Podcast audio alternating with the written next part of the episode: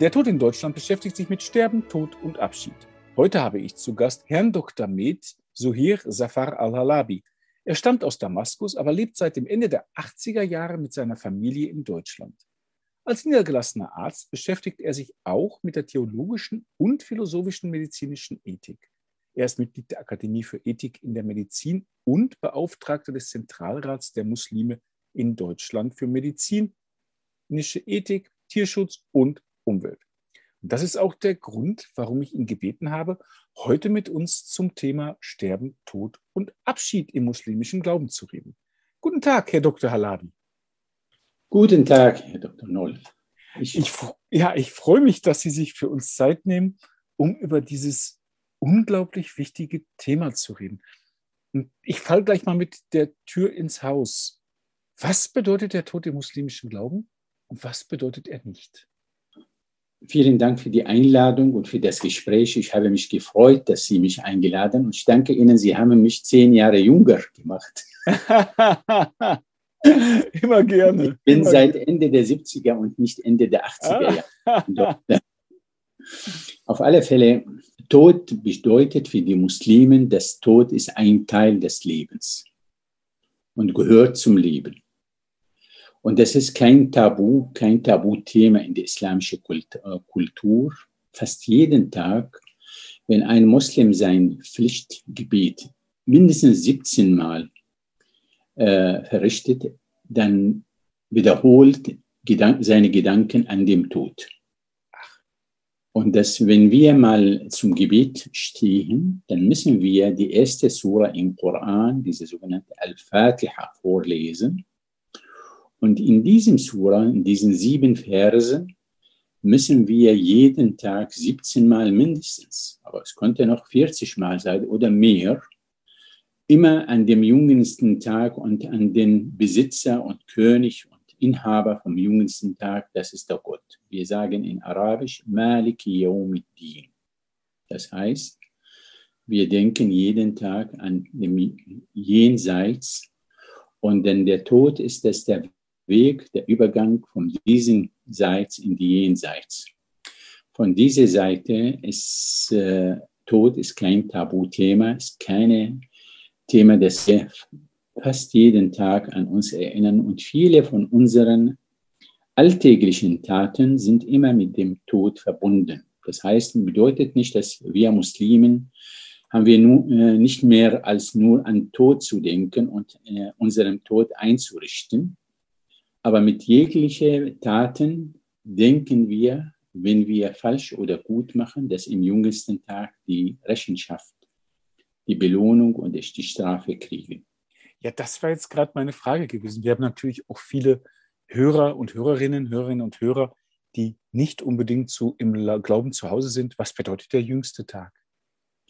Äh, jüngste Tag, das ist ein Teil unserer Glaube, dass wenn wir die Glaubenartikel äh, im Islam äh, nachschauen. Das ist nicht nur das äh, an Gott und äh, als einziger Gott und seine Prophet Muhammad als Gesandete ist, sondern müssen wir auf einen seine Gesandeten, nicht nur Muhammad, sondern auch anderen, Jesus, Moses, Abraham, David, äh, Suleiman und alle, die, sie werden mindestens 26 Propheten und Botschafter namentlich im Koran erwähnt worden.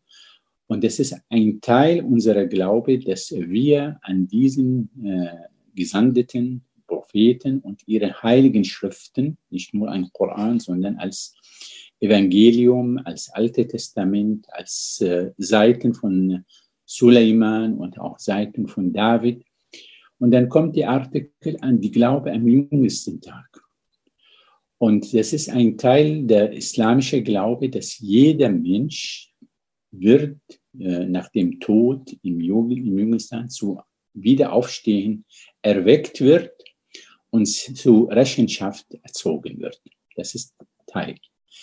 Äh, Im Islam haben wir diese sogenannten Sündenartikel äh, nicht gehabt. Steht im Koran, in zweite Sura, die Geschichte von äh, unserem Vater Adam und seine, unsere Mutter äh, Eva damals mit der Sünde an, äh, im Paradies, als sie dem Gott äh, Befehl von diesem äh, Baum nicht zu erfassen und nicht zu äh, essen. Und übrigens äh, im Islam nicht nur Eva hat die Sünde gemacht, sondern beide. Und sie haben nach, nach ihren Sünden haben sie bemerkt, dass sie falsch getan haben und bat dem Gott um Reue und hat ihre Reue aufgenommen. Und nach dieser Aufreue kam der Befehl, dass sie äh, auf die Erde herabgesetzt worden sind und Gott hat sie äh, die Möglichkeit gegeben, sie und ihre Nachkommen auf die Erde ihre Taten nachzuweisen. Dann würde ich da gerne auch noch mal gleich eine Nachfrage oder eine Zwischenfrage stellen. Das heißt also, am Tag des jüngsten Gerichts wird geurteilt, auch über jemanden, ich kann mir vorstellen, ob jemand ein, ein ich sag mal eben jetzt ganz salopp, ein guter Moslem gewesen ist. Aber bedeutet das nicht auch, dass man ja, ich weiß nicht, wie es in anderen Glauben ist oder im muslimischen Glauben ist, aber ich kann mir vorstellen, dass man im Glauben auch zweifelt. Man zweifelt ja auch daran, ob man ein guter Gläubiger ist. Kann das nicht auch im Umkehrschluss dazu führen, dass man enorme Angst hat vor dem Tod, weil man ja erst am, am Tage des jüngsten Gerichtes weiß, ob man wirklich ein guter Gläubiger war? Ich denke, das gehört zu uns als Menschen. Wir möchten lebensbleiben. Und sicherlich gibt es äh, Menschen, die am Leben bleiben möchten und Angst vor dem Tod haben. Das ist selbstverständlich legal und akzeptabel und verständlich. Aber jeder Mensch, je tiefer in seine Glaube ist, desto seine Glaube an Tod ist näher. Und wenn man die Geschichten von die äh, gläubigen, die tiefstgläubigen Menschen, man hörte, dass sie, sie ihren Tod gefeiert haben. In de, unseren äh, Geschichten gibt es wirklich Menschen, die sich schwer krank sind oder am Ende des Lebens haben sie ihre Familien, ihre Nachkommen geholt und mit ihnen über den Tod und dass sie sicherlich bald ins Tod gehen und im Jüngsten, sie haben immer gehofft und gewünscht, dass sie zusammen mal wieder beim Gott in die Paradies zu treffen. Natürlich hier die koranische Geschichte erzählt uns von äh, unserem Vater, unserem äh, Prophet Abraham, dass auch seine Söhne Isaac, Jakob und Ismail und anderen, als sie zum Tod, äh, die zur Todstunde eingeladen hat und hat mit ihnen direkt über den Tod und über Diesseit und Jenseit gesprochen und was ihm und anderen erwarten. Und Ibrahim hat angekündigt, dass er sich freut, dass zum Gott zurückkehrt und stirbt und hatte seine Söhne gemahnt und auch äh, erzählt und sie empfohlen, dass an diese Stunde zu denken und dass ihre Taten, ihre Arbeiten, ihre Wünsche und ihre Absichten in diese Richtung richten. Das ist natürlich für uns Gläubige, wir Muslimen oder Christen oder Juden, eine, ein Vorbild. Ja, aber ich habe auch schon mit mehreren meiner Gesprächspartner darüber gesprochen, dass man in der Tat vor allem auch im, im ich sag mal, im späten Mittelalter, frühen Barock, auch hier im, im, im, im, im europäischen Raum, in der Tat den Tod als Teil des Lebens akzeptiert hatte und stärker noch, dass man sogar eine Art Ars Moriendi halt hatte auch. Und dass man aber vor allem jetzt in den, in den letzten Jahren, in den letzten Jahrzehnten, gerade in Deutschland auch, und das war ja auch der Grund meines Podcasts oder ist einer der Gründe meines Podcasts, man den Eindruck hat, dass der Tod immer weiter weggedrängt wird, dass man ihm flüchten müsste. Ist diese Tendenz auch im muslimischen Glauben zu sehen? Sehr unterschiedlich. Es gibt Leute, die wirklich älter, kränker, dass sie Tod näher warten und begrüßen. Klar, jeder hat Angst vor dem Tod. Tod ist keine einfache Erlebnis. Und äh, Todesqualen, Todesschwierigkeiten, äh, kein, jeder kann wie irgendwie mal erleben. Und hier denke ich an den, äh, unseren Propheten Mohammed, seine Bittgebet. Oh mein Gott, lass mich leben, solange dass ich gut am Leben bleibe und lass mich bitte mal sterben, wenn ich das besser für mich ist. äh, aus islamischer Literatur, keiner muss oder soll Tod wünschen. Das heißt, Tod wünschen und planen und äh, einleiten, das ist keine islamische Sitte, keine islamische Gedanke. Aber das ist keine Sache, die man mit allen Mitteln verschieben muss und wegschicken muss. Wenn kommt, kommt. Und das ist fest in, im islamischen Glaube. Jeder hat seine Stunde. Im Koran steht in einem Vers, Das heißt, wenn die Stunde kommt, niemand kann diese Stunde nach vorne oder nach hinten ändern. Egal, ob das ist ähm, in Mitte des Lebens, egal, ob das ist mit Hochbeschäftigung ist oder egal, ob das ist schwer krank ist. Seine Stunde ist vorgeschrieben und das ist eine Vorherbestimmung vom Gott. Und niemanden wusste von Anfang an zwei Sachen, wann wir geboren werden und wo und wann und wo wir sterben werden. Das sind im islamischen Glaube Teil von diesen sogenannten Al-Qadr. Das heißt, diese Unbewusstsein. Niemand weiß das. Und das ist ein Teil der Glaube der, der Islam. Das heißt, jeder weiß genau vom Geburt her bis zum Tod, dass es eine Stunde hat, wann und wie und wo. Wem die Stunde schlägt, wo wem die so Stunde schlägt. Ja. Jetzt sind Sie auch niedergelassener Arzt. Sie sind Mediziner. Das ja. heißt, Sie kennen den Tod auch aus der medizinischen Sicht. Ich bin Mediziner, Internist, Onkologe, Strahlentherapeut, Palliativmediziner Onkolog und auch Ethiker, islamische theologische Medizin, Ethik gelernt. Und ich bin gerade jetzt beim Lernen medizinische, philosophische Ethik auch. Ich mache auch mein Master, mein Studium und arbeite ich auch wissenschaftlich das Thema. Und ich möchte diesen Themen, zum Beispiel jetzt werde ich mein nächsten Thema wird Patientenversorgung, Sterbebegleitung und Patientenverfügung aus islamischer Sicht genau da wollte ich gerade hin mit Ihnen, nämlich viele meiner Gesprächspartner aus ja. Berlin vor allem, wo natürlich sehr viele Muslime leben, die in der Palliativmedizin arbeiten, die im Hospiz arbeiten, beklagen eigentlich, dass gerade ihre, ich sag mal, muslimischen Mitbürger in Berlin äh, so wenig eigentlich Gebrauch machen von der Palliativmedizin, da die Palliativmedizin natürlich nicht darum geht, es geht nicht darum, den Tod zu beschleunigen, sondern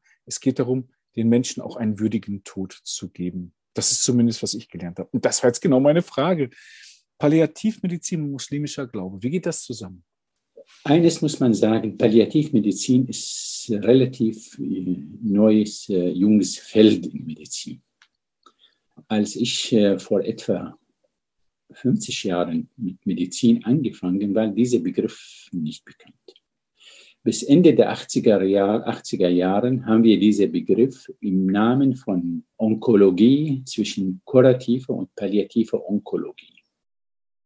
Das heißt, die Fälle, die wir kurativ mit Heilung, äh, Zielsetzung behandeln, wenn ein Tumor frühzeitig operativ oder äh, chemotherapiert oder strahlentherapiert und mit dieser Zielsetzung kurativ haben wir als kurative Onkologie bezeichnet. Und die Fälle, die von vorne vorgeschritten metastasiert oder rezidiven sind, das heißt ein Rückfall haben, wir gesagt, das ist ein Palliativfall.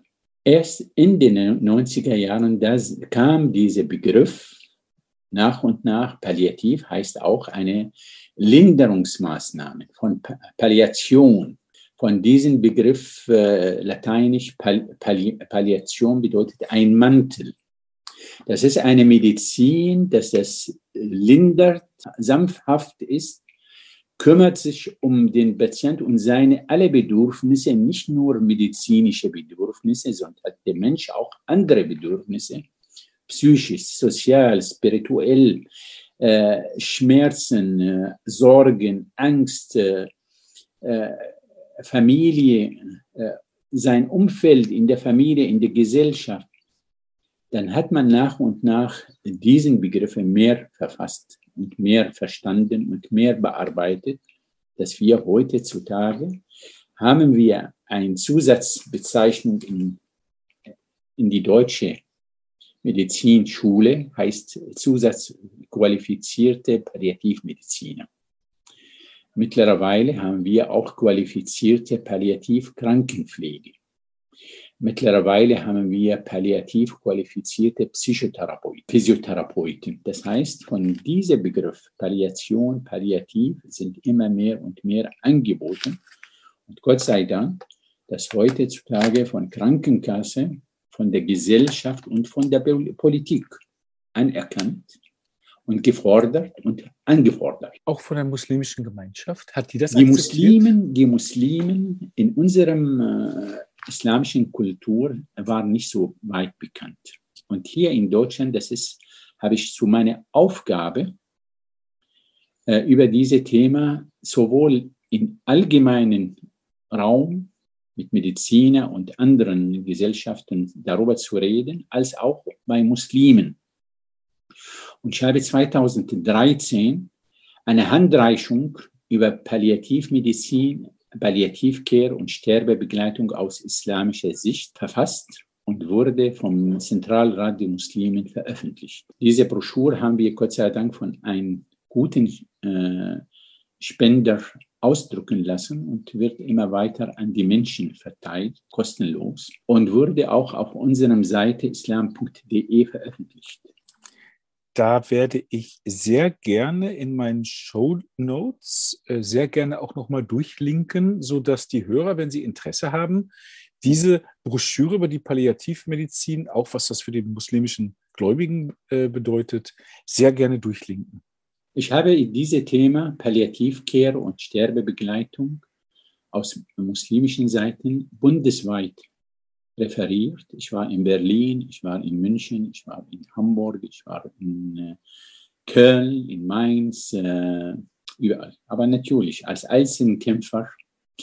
Und da sind leider immer noch wenig die Leute, auch die Muslimen wissen wenig über die Sache. Aber die Akzeptanz ist sehr groß, auch innerhalb der muslimischen Reihen. Ich spreche auch mit Imamen, spreche ich mit Gelehrten, spreche ich mit im Zentralrat der Muslimen, wir haben ein Gremium für die muslimischen Imamen. Ich habe auch referiert, ich habe meine Broschüre dort, sie haben bekommen.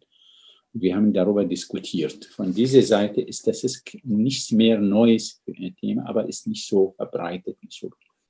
Und jetzt werde ich dieses Thema nochmal aufarbeiten und ich werde auch fertig machen, diese Patientenverfügung. Sicherlich, es gibt zahlreiche, genug Exemplaren von Patientenverfügung. Wenn Sie jetzt äh, Internet gucken, da gibt es katholische Patientenverfügung, es, äh, städtischen Patientenverfügung, es gibt diese Exemplar von bayerischen äh, Stadtministerium, äh, diese Exemplare sind alle gut, aber es gibt einige Besonderheiten, die die Muslimen darauf achten. Das wäre jetzt meine Frage. Genau, was wären jetzt die Besonderheiten für die Muslime? In Groß und Ganz äh, findet Thema Palliativmedizin eine große Akzeptanz in der islamischen Gremien.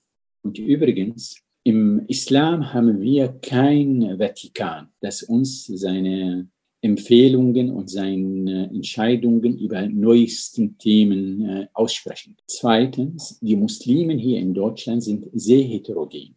Das heißt, Türken, Araber aus Bosnien, aus Südostasien, aus Persien, Iran. Es gibt auch Muslimen aus äh, mindestens fünf oder sechs Rechtsschulen, vier äh, Sunniten-Rechtsschulen, Malikiten, Hanifiten, Shafiiten, Hanbeliten.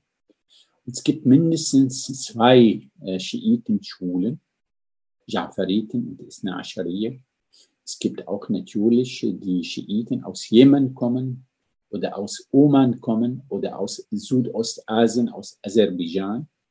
Und alle diesen Schulen haben sie in Einzelheiten Unterschiede. noch schlimmer oder noch besser, in vielen Ecken in diesen Schulen sind die Traditionen mit Rechtsschulen vermischt worden und irgendwann sind Religion geworden. Und wenn Sie mal, äh, ich aus, aus Damaskus, aus Syrien kommt, traditiongemäß äh, glaube ich an Sachen oder tue ich Sachen. Für mich ist selbstverständlich, das ist die, die Glaube, das ist die Religion. Wenn ich genau nachschaue, das ist, stimmt nicht. Das ist, hat mit Religion nichts zu tun. Ich, ich gebe Ihnen ein Beispiel. Gerne, gerne, Herr Dr. Halabi, gerne ein Beispiel. Ich bin einmal als Arzt, als Palliativmediziner zu einem von meinen Palliativpatienten äh, zum Todesfeststellung und Bescheinigung. Das wie immer. Die Ärzte machen das.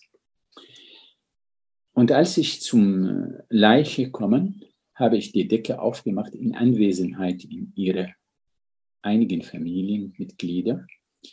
Dann bin ich überrascht, dass auf dem Bauch ein großen äh, Küchenmesser steht. Dann bin ich richtig überrascht, geschockt, sage ich. Ein Küchenmesser, ja. Keine so Tomatenmesser oder ja. äh, äh, Fischmesser, das ist richtig große Küchenmesser. Und warum? Ich habe an der Seite gelegt, ich habe meine Arbeit gemacht bis zu Ende. Dann habe ich eine von den Söhnen, äh, der Verstorbene, geholt und sagte, sagt mir, was ist mit dem Messer auf dem Bauch? Ich sagte, das ist unser Glaube, dass mit diesem Messer werden die bösen Geisten von meiner Mutter abgeschreckt.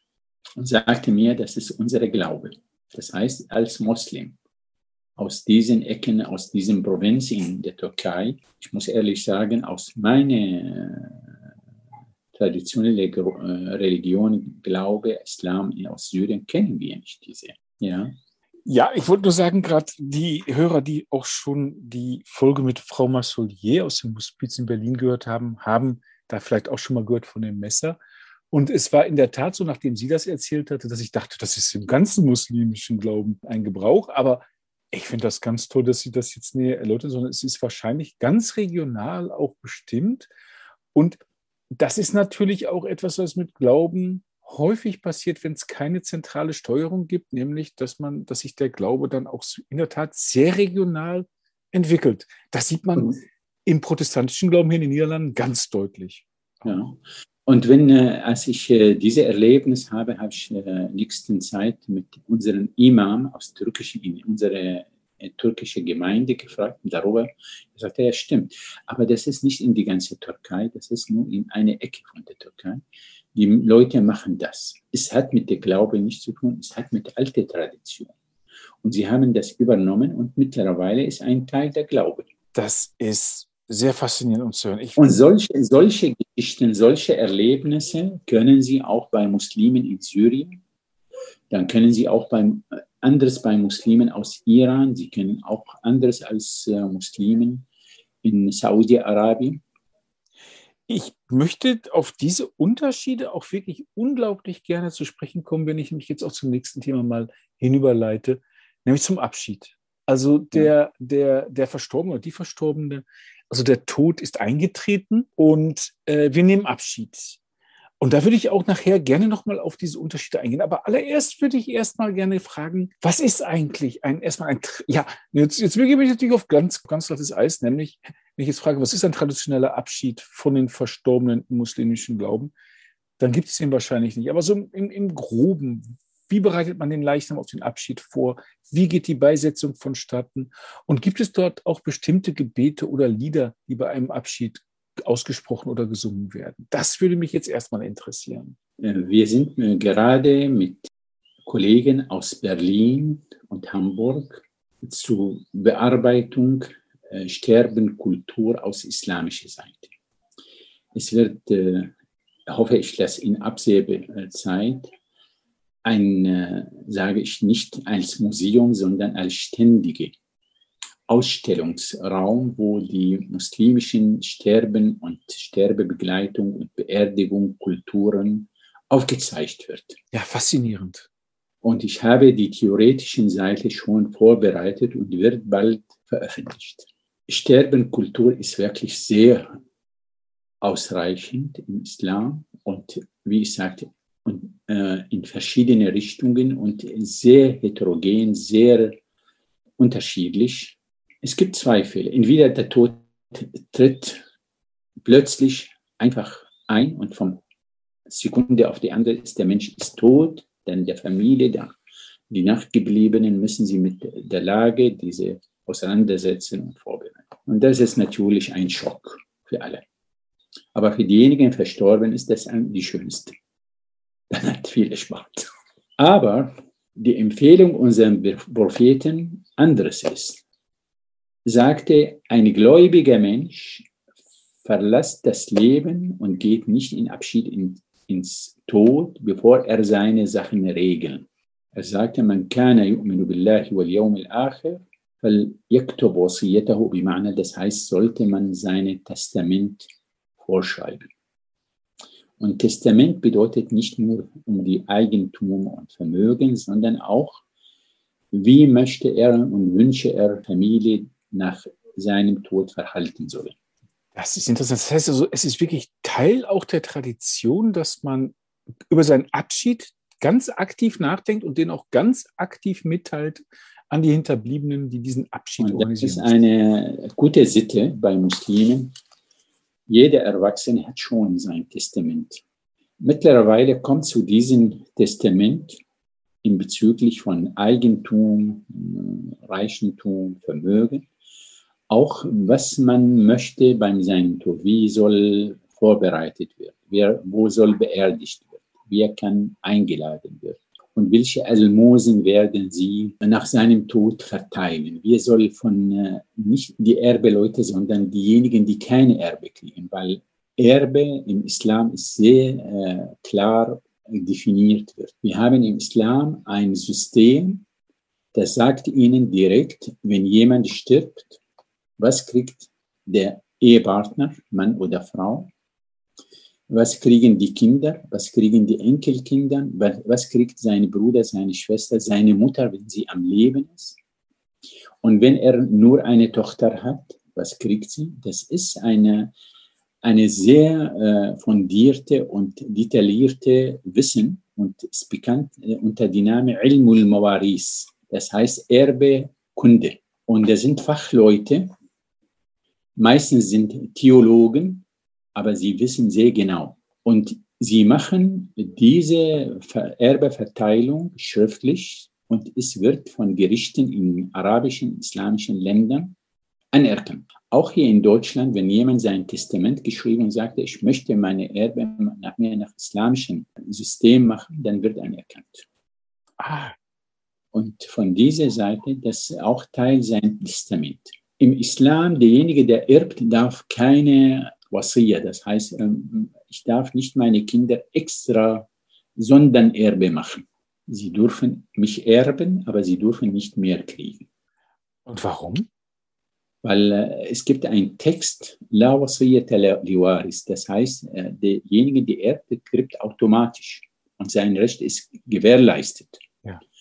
Und wird von manchmal falscherweise gesagt, ja, im Islam, die Frau ist benachteiligt. Sie erbt immer die Hälfte, wie die Jungen und der Männer. Wenn wir diese Themen, diese Erbekunde nachschauen, in drei Fällen kriegt eine Frau die Hälfte, aber in 16 Fällen kriegt die gleiche oder noch doppelt. Okay. Das ist wirklich ein Thema, da habe ich noch gar nicht drüber nachgedacht. Aber darf ich ganz kurz zurückführen wieder zum zum traditionellen Abschied. Ich denke natürlich, dass das Erbe und das Testament ist natürlich sehr wichtig. Man bestimmt halt auch, oder man bestimmt, ich denke an das, man bestimmt, wie man verabschiedet werden möchte. Wie wird es dann passieren? Wie, was, wie wird man dann so verabschiedet? Was sind so die traditionellen Das ist einmal, das ist die Testament. Ja.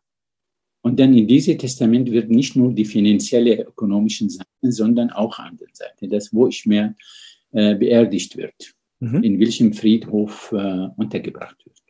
Das ist. Das wird, das wird alles in diesem Testament ah, ja. werden. Und es gibt einen Betreuer, das auch offiziell bekannt gemacht wird. Okay. Das ist natürlich ein Teil der Sache. Zweiter Teil, wenn jemand alt wird und krank wird und jeder kennt, selber er weiß und auch Angehörige weiß, das dauert nicht lange, dann wird die Sterbebegleitung frühzeitig. Gerade sterbende, alte, kranke Leute werden sie immer sehr gut behutsam betreut, geholfen, nicht alleine gelassen, immer mit ihnen Gespräche geführt äh, und äh, sollten sie möglich äh, die Rechte den anderen zurückgeben, Verzeihung bitten und die anderen kommen zum Besuch und sagten, ja, wir müssen uns gegenseitig verzeihen. Und das läuft fast täglich. Und Krankenbesuch in dieser Situation für alte, schwerkranke Menschen ist ein Teil der religiösen Sitten. Prophet Muhammad wasallam sagte in einer Überlieferung, im jüngsten Tag wird der Mensch vom Gott gefragt, wieso war seine Nachbarn oder seinen nächsten Angehörigen schwer krank und wurde nicht besucht. Und der, der Knaben, der Mensch sagt, oh Gott, wie kann ich dich besuchen? Du bist der Herr. Nein, aber deine Nachbarn, deine Bekannten, dein äh, Freund, dein Angehörigen war krank und hättest du ihn nicht besucht, dann hättest du besucht, dann hast du bei mir gefunden. Und deswegen ist ein Teil unserer Tradition oder unserer Glaube, die schwerkranke Menschen, egal ob sie Muslimen oder nicht Muslimen, zu besuchen. Weil Krankenbesuch ist eine große, gute Sitte. Ich kann mich erinnern, eines Tages meine Nachbarn hier in Düren war schwer krank und ich bin mit zwei Söhnen zu ihm gegangen und hat sich überrascht und sehr tierisch erfreut. Sagte, Herr Doktor, aber dass Sie zu mir kommen, war wirklich ein gut, sehr guter Freund gewesen. Sehr guter Freund im Sinne des Wortes. Ich habe verstanden, dass Sie mich zu besuchen, aber warum haben Sie deine Kinder mitgebracht? Ich habe gesagt, du bist auch unser guter Freund, nicht für mich, für die ganze Familie. Und meine Kinder müssen auch unsere Traditionen, unsere Sitten lernen. Und glaub mir, dass am nächsten Tag das Krankenhaus, ganze Krankenhaus und die gleiche, ganze kleine Ort alle von diesem Besuch erfahren haben und erzählt haben. Das ist wirklich besonders auch, dass man den Tod auch nicht, nicht, nicht, nicht wegdrückt, sondern dass man wirklich auch, das passiert ja häufig, dass Sterbende einsam sind. Und das ist eine, auch eine Sache, in unserer deutschen Tradition, schwer krank zu sein, zum Sterben, das ist eine private Sache. Niemand möchte darüber sprechen. Ja. In islamischen Raumkultur, wenn jemand schwer krank ist und sie ignorieren, nicht nach ihm zu fragen direkt, was ist los? Warum bist du jetzt letzten Zeit nicht in der Moschee, nicht in die äh, Lukanda gekommen? Ist eine große Beleidigung für ihn. Manchmal ist belastend wenn die Besucher ins Krankenhaus kommen und direkt gehen sie in Dienstzimmer und jeder möchte von der Schwester wissen, was ist los, was hat von Diagnose und welche Medikamente und welche Arzt hat ihn besucht und was hat der Arzt vom seit gestern geändert oder geschrieben. Und natürlich aus Datenschutz, die Stationsschwester und Stationarzt haben sie Riesenproblem. Und wenn einer von diesen Besuchern keine Antwort kriegt oder wird abgeschickt und sagt, nee, nee, nee, nee, darüber sprechen wir nicht und wir dürfen, dann fühlt sich beleidigt. Krankheit, äh, Schwerkrankheit zum Sterben ist keine private Sache, das ist eine Gemeindesache. Das heißt, die ganze Gemeinde kümmert sich um den und begleitet ihn. Und ihre Aufgabe, dass das ihm in diesen schwierigen Stunden und Tagen und seine Familie sich zu kümmern.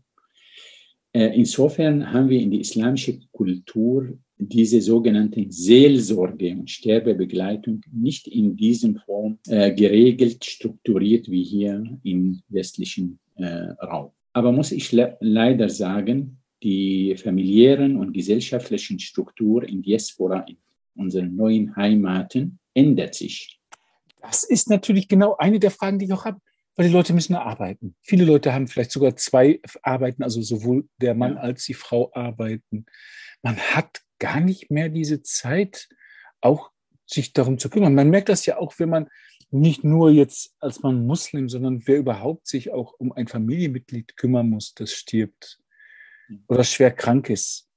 Und man hat gleichzeitig noch diese Doppel- und teilweise auch Dreifachbelastung, wenn man auch noch kleine Kinder dabei hat.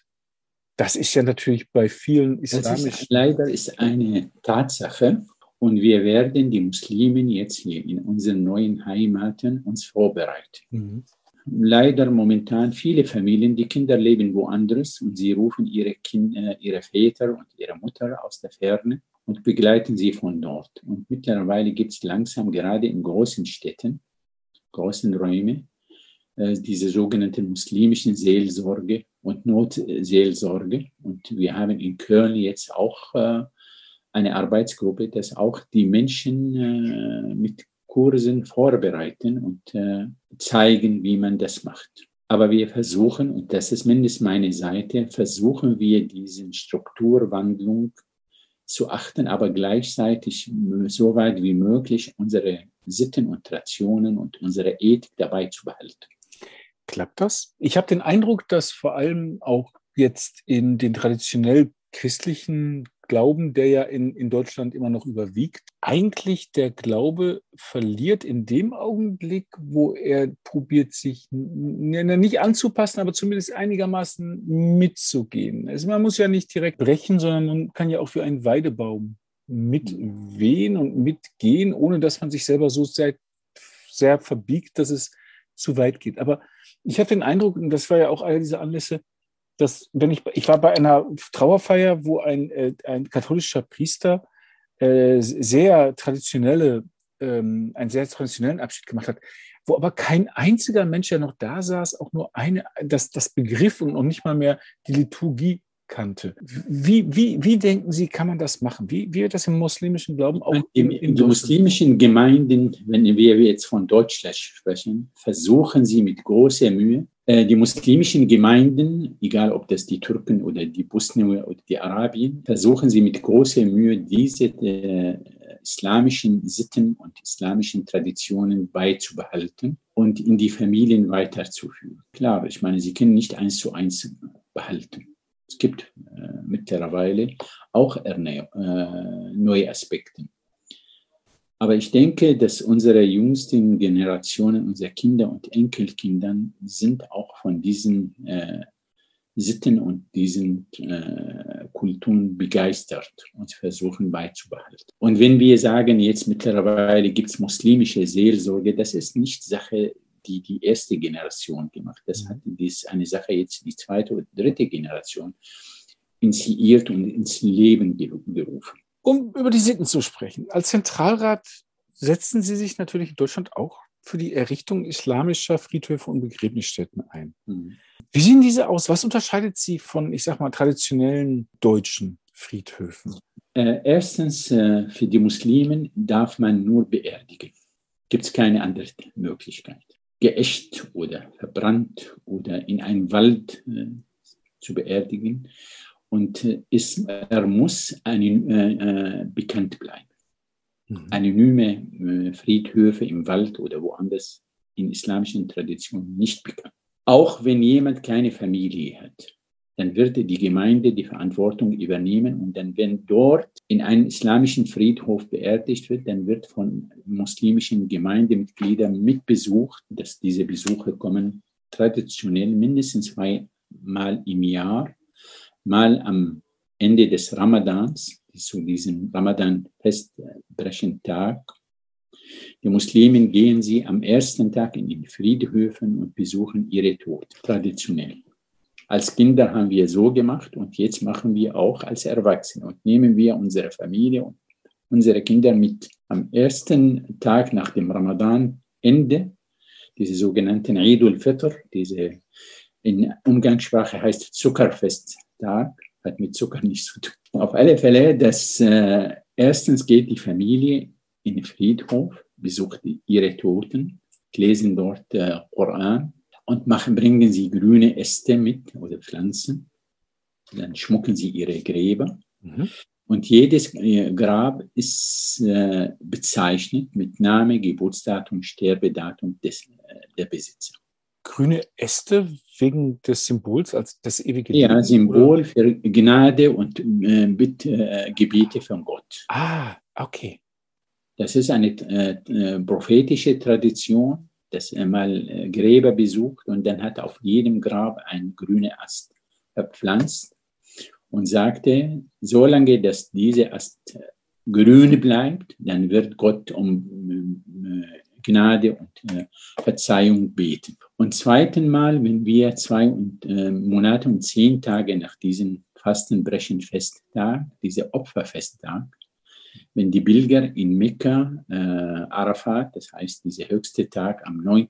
des Monates besuchen, dann am nächsten, am 10. feiern die Muslimen diesen Opfertag und erinnern sich an den Prophet Abraham, Ibrahim und seinen Sohn Ismail und dass sie diese Opfer taten. Dann gehen sie auch hin.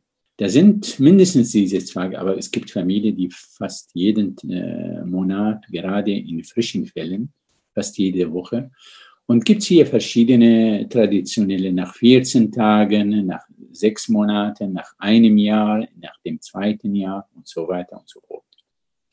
Die Traditionen sind unterschiedlich, aber mindestens in diese Tage viele, viele muslimische Familien, fast alle, auch die nicht äh, festgläubig sind und nicht äh, äh, praktizierende Muslimen, diesen Sitten, diesen äh, Traditionen achten. Und spricht man dann noch ein bestimmtes Gebet? Also ja. das wird aus dem Koran vorgelesen? Es gibt, es gibt natürlich bestimmte Gebete, die von Propheten oder von dem äh, Gelehrten gelernt hat, aber es, man kann jede seine Sprache, seine Bittgebete aussprechen. Mhm. Die zweite Sache von diesen Friedhofen, man darf nicht mit Sarg beerdigt werden. Man darf nicht mit Sarg? Man darf nicht mit Sarg. Und das war vor 20, 25 Jahren in vielen Gemeinden und Städten hier in Deutschland Problem. Ja. Die äh, Beerdigungsgesetze haben das nicht erlaubt. Ja.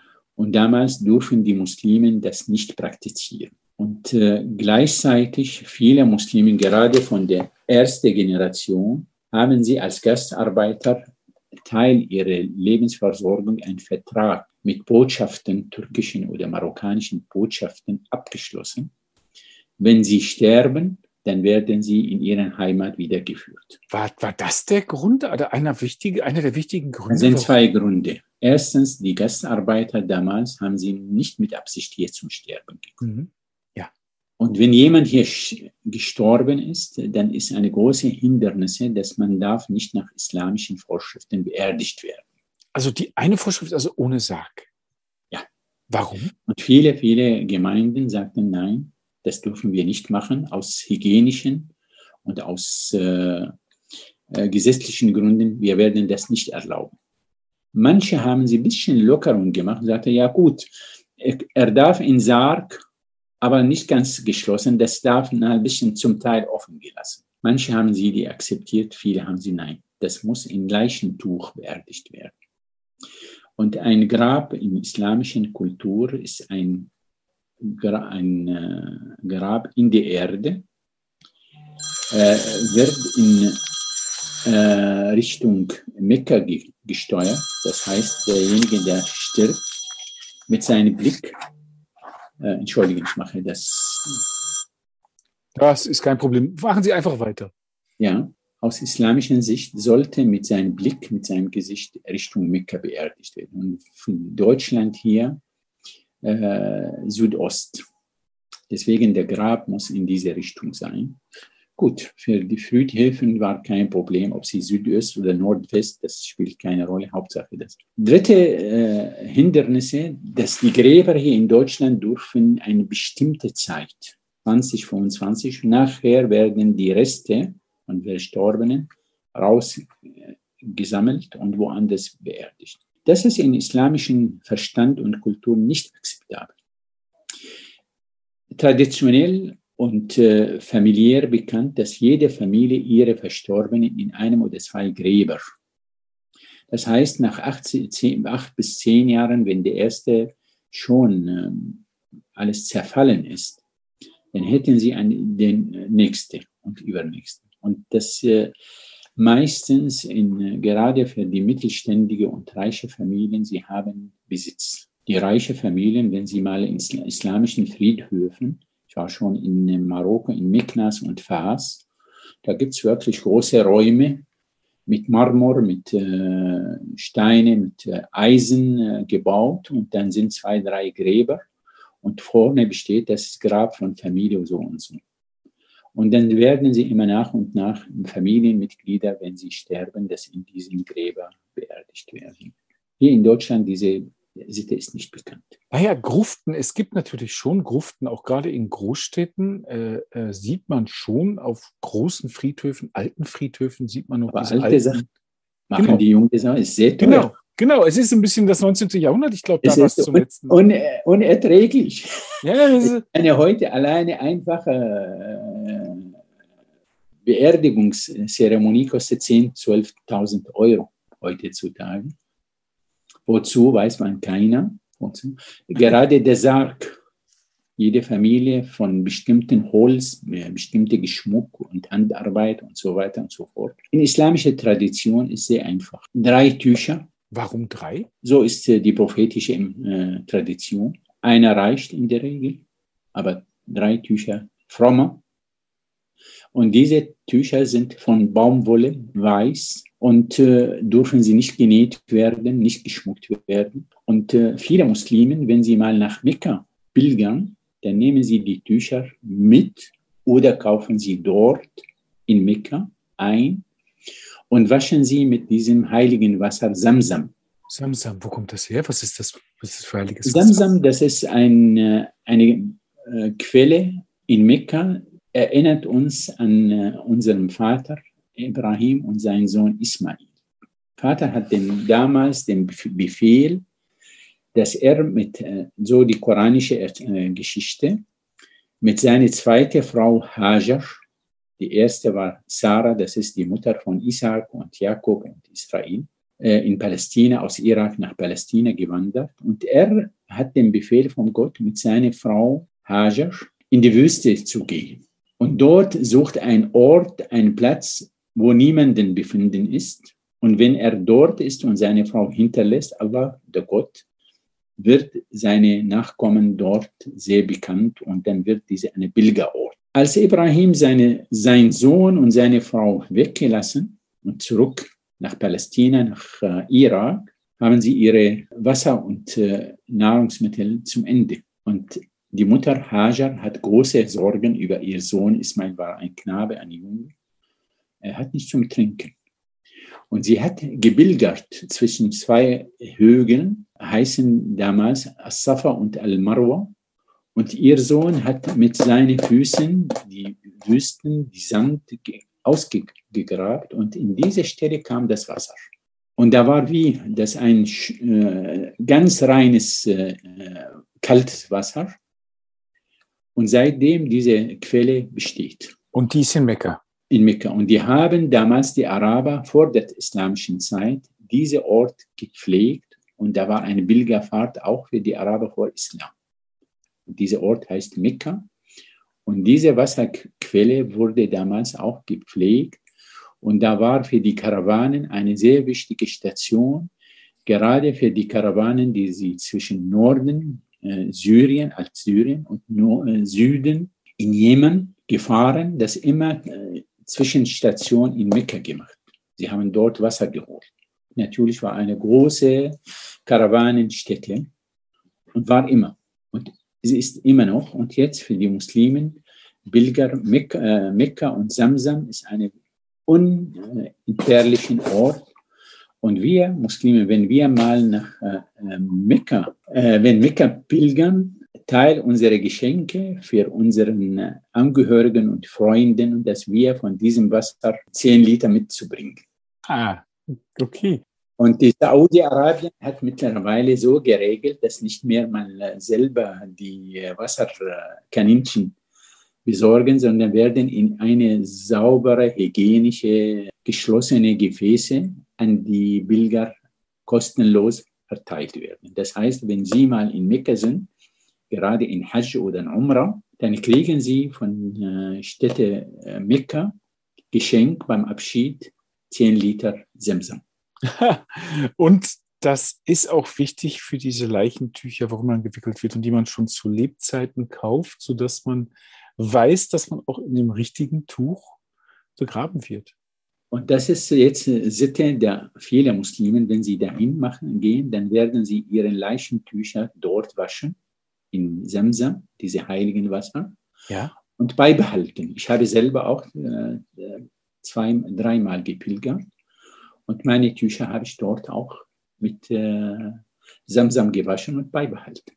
Und das ist mein, mein Testament geschrieben, wenn ich mal sterbe, dann bitte mal mich in diesen Tücher einwickeln. Was macht das mit jemandem, wenn man diese Tücher kauft? Wissentlich. Also ist ja, als wenn ich zum Begräbnisunternehmer gehen würde und würde sagen, du, mach mal diese Kiste dort, die würde ich gerne haben. Und in 20 Jahren kommt meine Frau und holt die ab. Das ist eine Sollsache, muss nicht sein. Wenn ja. jemand das nicht hat, kann ohne auch genauso gut gehen. Nee, nee, gut. Aber ich kann mir vorstellen, wenn Sie dann dieses Tuch kaufen, diese Tücher kaufen, dass der Tod dann natürlich nochmal ganz besonders in ihr Bewusstsein dringt. Ob man kaufen kann? Nein, ich, nein, nein. Was ich vielleicht nicht verstanden. Nein, nein, was ich meine ist, als Sie dort waren und Sie haben dort die Tücher gekauft und gewaschen, ja. ja. Dann kam der Tod ja auch wirklich noch etwas dichter bei. Und dann wurde einem ja auch bewusst, in diesen Tüchern, die ich jetzt hier wasche, werde ich beerdigt. Ja. Und dann war halt meine Frage, was macht das mit einem, wenn man das so bewusst auch macht? Das ist schon sehr das besonders. Das, das ist ein Teil unserer Vorbereitung für den Tod. Ja. Da hatten Sie ja ganz zu Anfang auch schon drüber gesprochen. Ich habe erst einmal war ich noch nicht 25 Jahre alt. Ich habe das gemacht. Ja. Weil ich weiß nicht, wann der Tod kommt. Ob das kommt morgen oder übermorgen und nach 50 Jahren. Ja. Ich bin jetzt fast 70 und Tod ist noch nicht da. Aber es kann kommen. Die Tücher habe ich.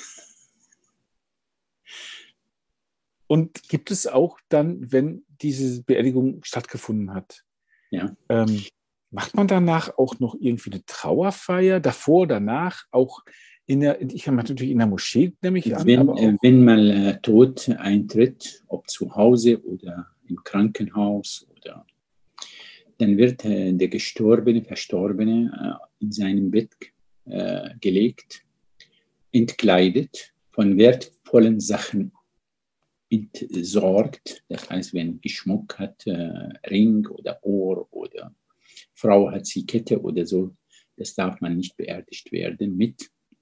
Dann werden sie alle ab dem Moment, wenn jemand stirbt, sein Besitz ist nicht mehr sein mhm. Besitz. Mhm. Das Recht seiner Erben. Und das ist aus islamischer Sicht, diese wertvollen Sachen, ist eine Verschwindung, Geldverschwendung, wenn jemand das ist, ins Grab bringt.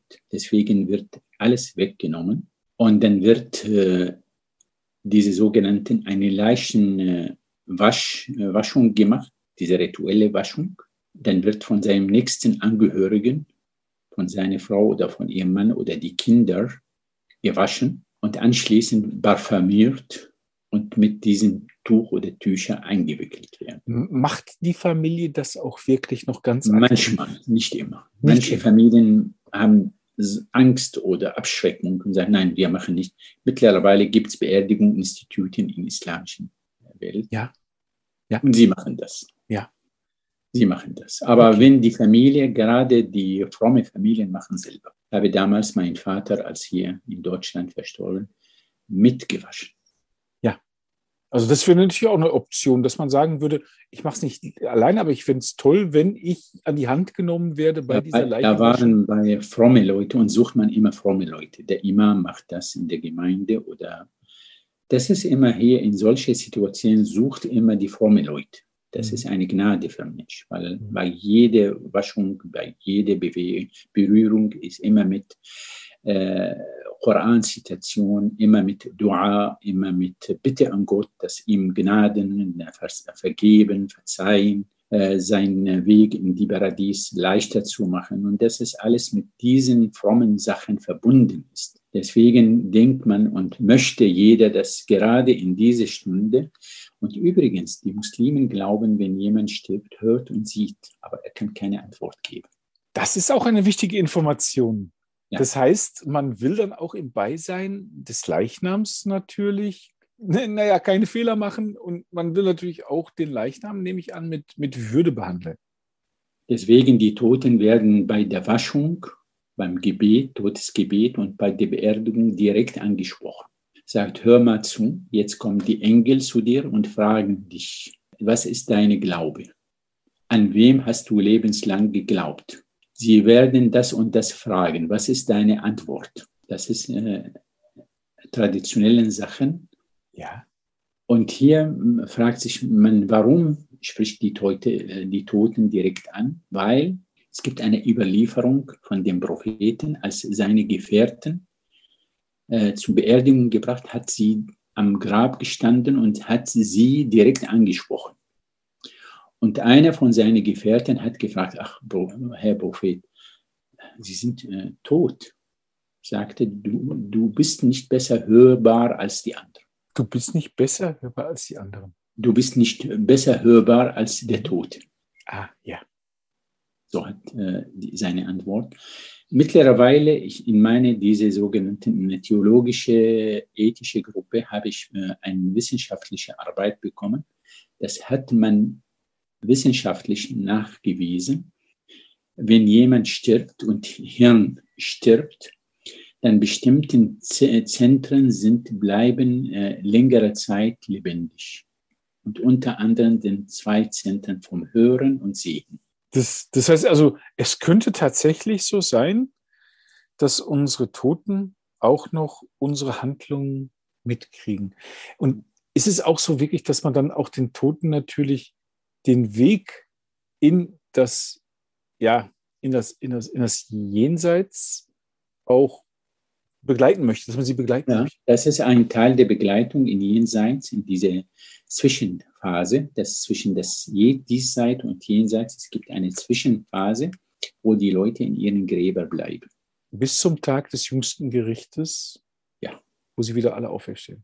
Und diese äh, Zwischenphase, ich weiß nicht, wie heißt in Deutsch, diese Zwischenphase, je nach den verstorbenen Taten, es kann ein Teil seiner Hölle Platz oder ein Teil sein Baratista Platz.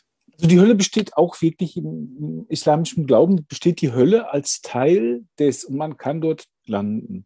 Das war ja auch ganz zu Anfang eine meiner Fragen. No, das, no, das, eine ja, Sache, ja, dann ja. ein Satz zu diesen äh, Verstorbenen, das ist traditionell, wenn jemand stirbt, dann äh, vor seiner Waschung und Einwilligung werden seine Augen zugemacht. Der Mund ist meistens mit einer Binde zugemacht. Und die Familie und Freunde dürfen sie nicht laut schreien und nicht so diese sogenannte Beileid in äh, quälenden Form machen, weil wird sich gequält, so hatte der Prophet gesagt. Darf man nicht, oder? Nein, man darf Gesicht schlagen. Man darf nicht, äh, wie manche machen, leider Muslimen, aber hat mit Islam überhaupt nichts zu tun. Ja. Das mit Messer oder mit äh, äh, Eisenketten ja. den Körper äh, verletzen. Oder also Selbst, Selbstkasteiung, also das Selbstkasteiung. Ist verboten in Islam. Trauer darf sein, jeder darf weinen, werde Trauer sein und äußern, auch zeigen, aber soll in, möglich in aller Stille sein. Und das ist wirklich eine sehr eindrucksvolle Überlieferung vom Propheten, als sein letzter Sohn verstorben, hat mit äh, Wörtern ihm verabschiedet und sagte, unserem Herzen sind traurig, unsere Augen tränen, aber wir sagen nur, was dem Gott uns äh, wünscht. Und hat geweint und hat mit seinen Händen seinen Sohn im Grab gebracht. Aber hat nicht diese sogenannten vorislamischen äh, Sachen getan. Nicht geschlagen, nicht geschrien, nicht äh, Hemd abgerissen. Und diese alle, das sind unislamische äh, Sachen. Das ist wahrscheinlich ähnlich wie das mit dem Messer, dass das in gewissen Regionen noch immer übernommen wird und noch immer Das ist unislamisch, leider. Okay. Das sind Traditionen von den Nicht-Muslimen, wurde leider in islamischen äh, Tradition äh, übernommen, aber hat mit Islam nichts zu tun. Das finde ich auch mal eine ganz wichtige Information, weil man sieht ja das häufig im Fernsehen, auch gerade aus Kriegen und Kries, Krisen und Kriegsgebieten und das dann, wie die Leute dann auch halt solche Sachen. Gibt es Emissionen und Reaktionen der Menschen unkontrollierbar, ja. gerade wenn so in diesen tragödischen Stellen, das ist ja. was anderes. Ja, okay, aber das ist. Aber, aber so, ist organisierte, so organisierte ja? Trauerzüge, gekaufte Leute und bezahlte Leute, dass sie zu diesem Trauerzug kommen und dann diese Sitten machen, das ist unislamisch und nicht erlaubt. Aber es gibt sowas, dass man schon als Gemeinschaft auch äh, wirklich Abschied nimmt von dem Verstorbenen, der Verstorbenen und dann auch gemeinsam danach noch ja. beisammensitzt. Macht man das noch, dass man ja. auch nach der Beisetzung... Dann kommt, wenn, dann kommt der dritte äh, Schritt, wenn jetzt äh, der Verstorbene äh, gewaschen, dann äh, eingewickelt in seinem Leichentuch, dann kommt, wird im Gebetraum, ob das in die Moschee oder im Friedhof, zum Todesgebet das, es gibt eine Sonderform für die Gebete, zwei äh, Raka im Stehen. Äh, es kann, wie ich sagte, in der Moschee oder im Gebetraum oder im Friedhof oder in der freien Raum. Und dann wird ins äh, Friedhof, ins Grab getragen. Traditionell werden sie die Leute auf ein Holzbrett auf die Schulter getragen. Es kann auch mit einem Sarg äh, getragen, von zu Hause bis auf die Moschee kommen, nach dem Gebet. Mit, mittlerweile viele, viele Friedhöfe sind außerhalb der großen Städte. In Damaskus zum Beispiel, jetzt fahren sie etwa 14 Kilometer entfernt. Dann kann man nicht zu Fuß diesen Trauerzug machen. Dann fahren sie die Leute mit Autos hin und vielleicht 500 oder 1000 Meter vorher gehen Fuß weiter bis zum Grab. Und hier die Traditionen sind unterschiedlich. In, in Syrien, in Damaskus kennen wir, dass die Leute dort, die Leichen werden in ein Sarg, offene Sarg, wird mit einem grünen äh, Teppich oder Tuch äh, geschmuckt werden, steht äh, Versen aus dem Koran bis zum Grab und äh, neben dem Grab wird der Sarg aufgemacht und äh, Leichen mit dem Leichentuch ins Grab gebracht. In Saudi-Arabien habe ich oftmals dort auch Todesgebete und Todeszüge äh, bemerkt, äh, begleitet. In diesen großen Moscheen fast jeden Tag nach jedem Gebet werden sie eine Sammel Todesgebete gemacht die Leute, dass äh, sie Vormittag, dann werden sie zur Mittagszeit und die Leute, die sie Nachmittag gestorben, zum Abendgebet in die Moschee gebracht und innerhalb von zwei, drei Stunden ins Grab gebracht. Sie werden einfach mit Tücher mit ihrem und dann eine Decke drauf. Und sie werden auch einen Holzleiter getragen. Beim letzten Besuch in äh, diesen heiligen Moschee in Mekka habe ich äh, eine neue Entwicklung. Sie werden mit einem Elektroauto gefahren. Alles erlaubt, möglich. Aber die islamische Tradition und die Empfehlung von Propheten sollte man die Verstorbenen, die Leichen nicht lange aufbewahren. Warum? Die islamische Kultur kennt diese äh, eine Woche, drei Tage oder sogar länger, bis alle äh, Sachen erledigt und alle äh, traditionelle und familiäre Zeremonien das darf man nicht im Islam. Warum? Äh, weil das war, mag sein, dass es damals mit dem Wetter in, in Saudi-Arabien, in den arabischen Halbinseln, aber das ist eine islamische Tradition und überall in der islamischen Welt werden die Toten äh, schnell möglich, unmittelbar nach diesem Tod beerdigt werden. Natürlich mittlerweile ist diese Todesbescheinigung, Todesfeststellung und Beerdigung ist nicht mehr eine theologische Sache, vielmehr das ist eine rechtsmedizinische Sache. Und heutzutage in vielen Städten oder in vielen muslimischen Ländern, man darf niemanden beerdigen ohne eine ärztliche Bescheinigung. Natürlich vollkommen recht. Und die äh, Todeszeichen haben sie, wenn, wenn, ich habe auch einen Artikel geschrieben über dieses Thema im Laufe der Zeit hat sich auch weiterentwickelt. Früher hat man von Verfaulenzeichen, von Atemstillstand, vom Herzstillstand. 1986 hatte diese sogenannten islamische Gutachtenrat, Weltislamischen Gutachterrat in Amman in, in, Arab, äh, in Jordanien eine in Entscheidung äh, getroffen.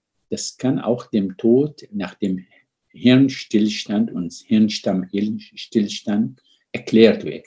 Und äh, auch wenn mal, wenn die Ärzte, mindestens zwei Ärzte, unabhängige Ärzte bescheinigen, dass hier ist ein Hirnstillstand mit Nulllinie, diese EEG, bescheinigen, dann kann äh, diesen Mensch als tot erklärt werden mit allen Konsequenzen, rechtliche und erbliche und theologische äh, Konsequenzen.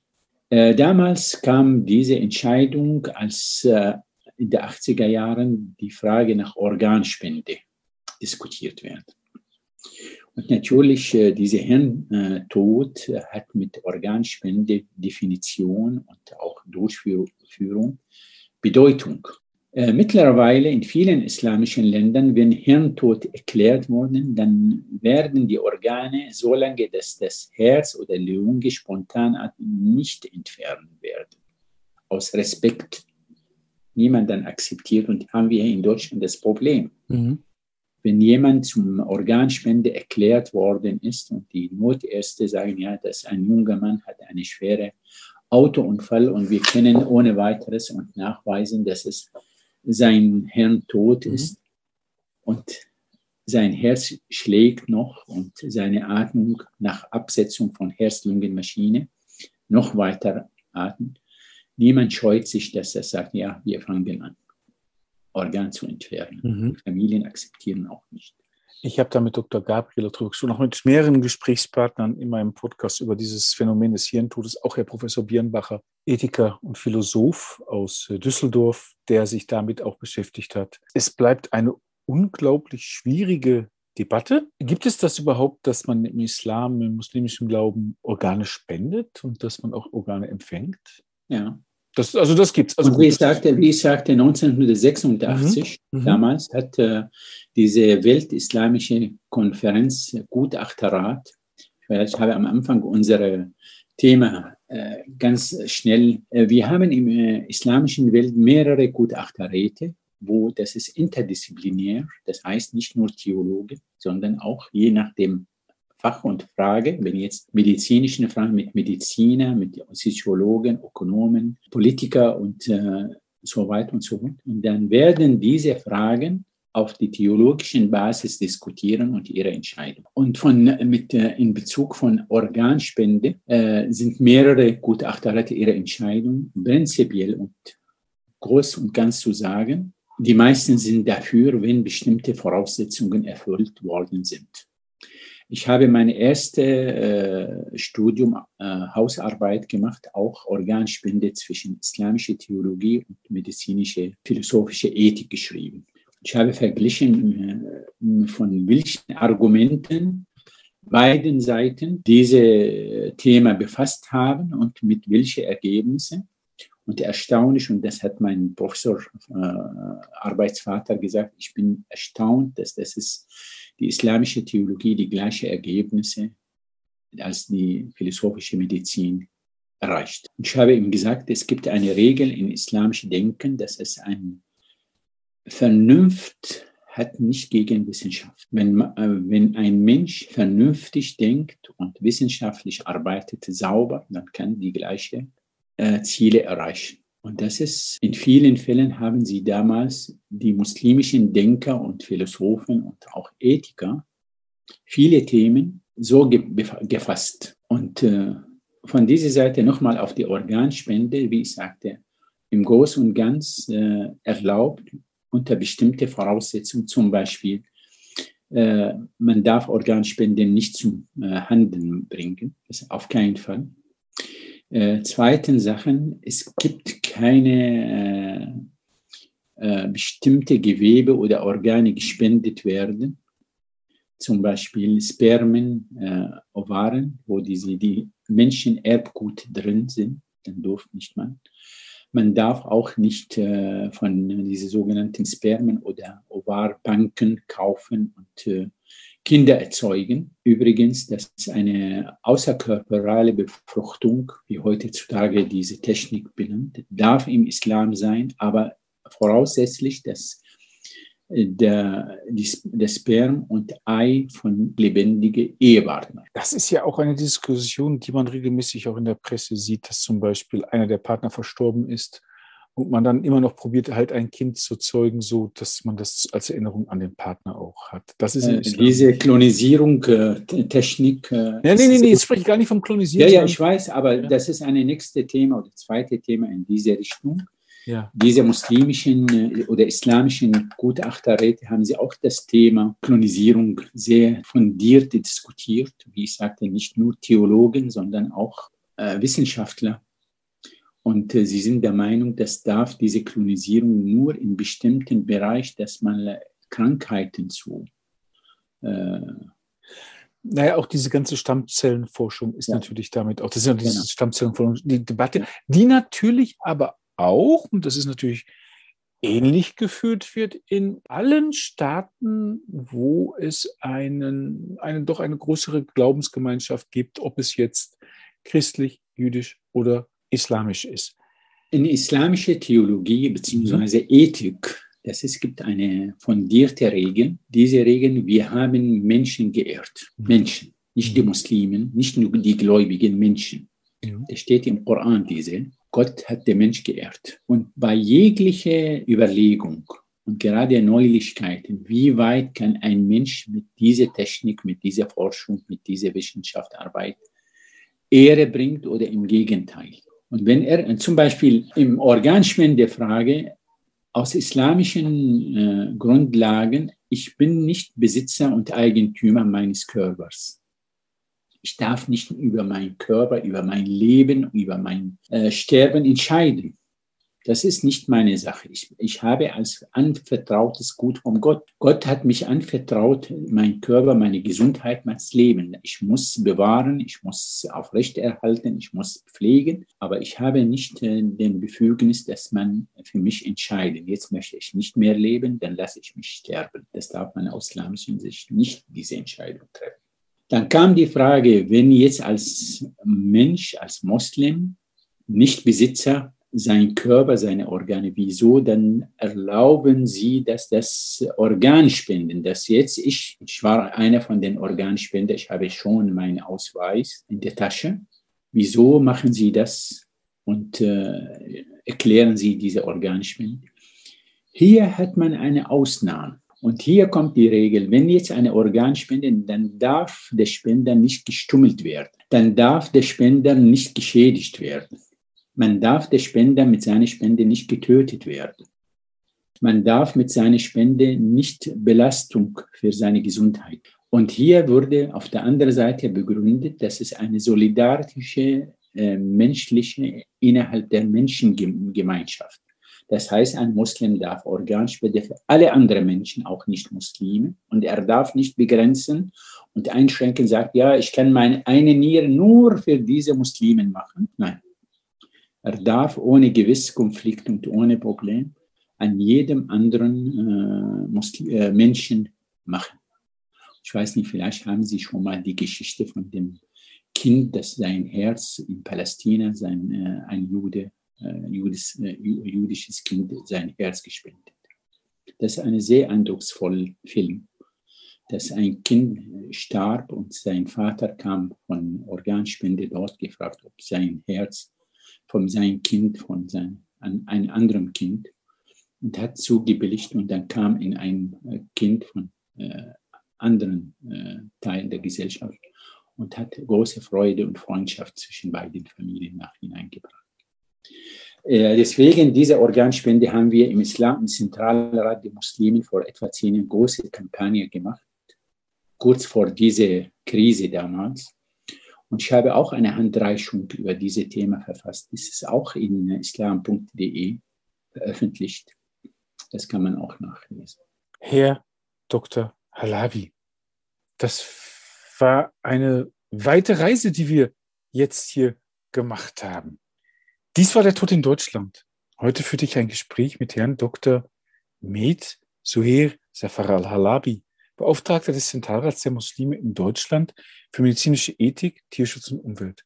Sie sind ein Ethiker, Sie sind ein Philosoph, Sie sind ein Arzt, Sie sind ein Gläubiger und dieses Gespräch war so unglaublich umfangreich und hat eigentlich alle Themen berührt, die der Grund sind, warum ich diesen Podcast auch gemacht habe, nämlich diese ethischen Fragen nach dem Sterben. Dann auch, was ja häufig in vielen Teilen der deutschen Gesellschaft schon verloren gegangen ist, nämlich diese Sterbebegleitung durch die Familie, aber auch die Sterbebegleitung durch die Nachbarn. Dass es eine, eine wichtige Funktion hat. Dann haben Sie uns erzählt über diese reichen Traditionen des muslimischen Glaubens, aber auch natürlich, und das war natürlich auch sehr, sehr, sehr wichtig, das war auch eine der großen Fragen, die ich hatte, gibt es so etwas wie einen traditionellen Abschied oder gibt es so etwas wie einen muslimischen Glauben oder Tradition,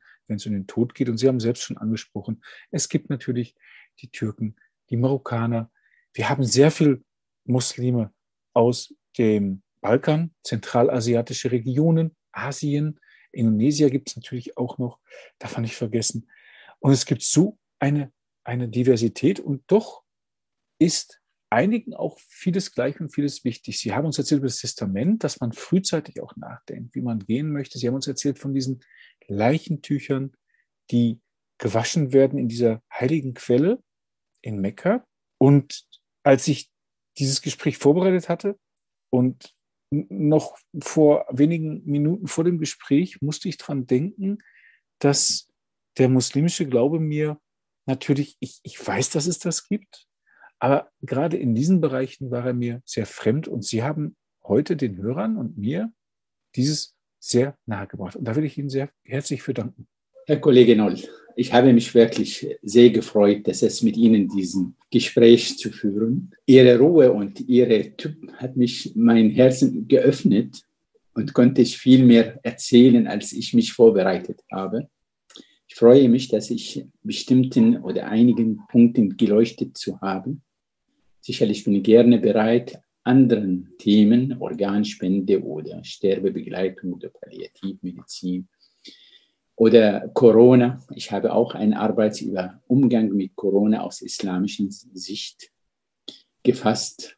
Das ist auch sehr interessant und auch sind, gibt Sachen, die man wirklich äh, heutzutage, wenn man sie, dann sehen wir, dass es zwischen Glaube und Leben keine Widersprüche. Beide werden sich ergänzen und machen unsere, unsere Glaube, unsere Überzeugung macht Sinn und Freude am Leben. Und von dieser Seite, ich bin offener Mensch und suche ich immer, was die Menschen wirklich Freude mitbringen. Das wurde aus diesem Gespräch sehr, sehr deutlich. Herzlichen Dank. Ich bedanke mich sehr und wir sehen auf Wiedersehen. Ich freue mich, wenn wir ein, nochmal uns treffen. Tschüss.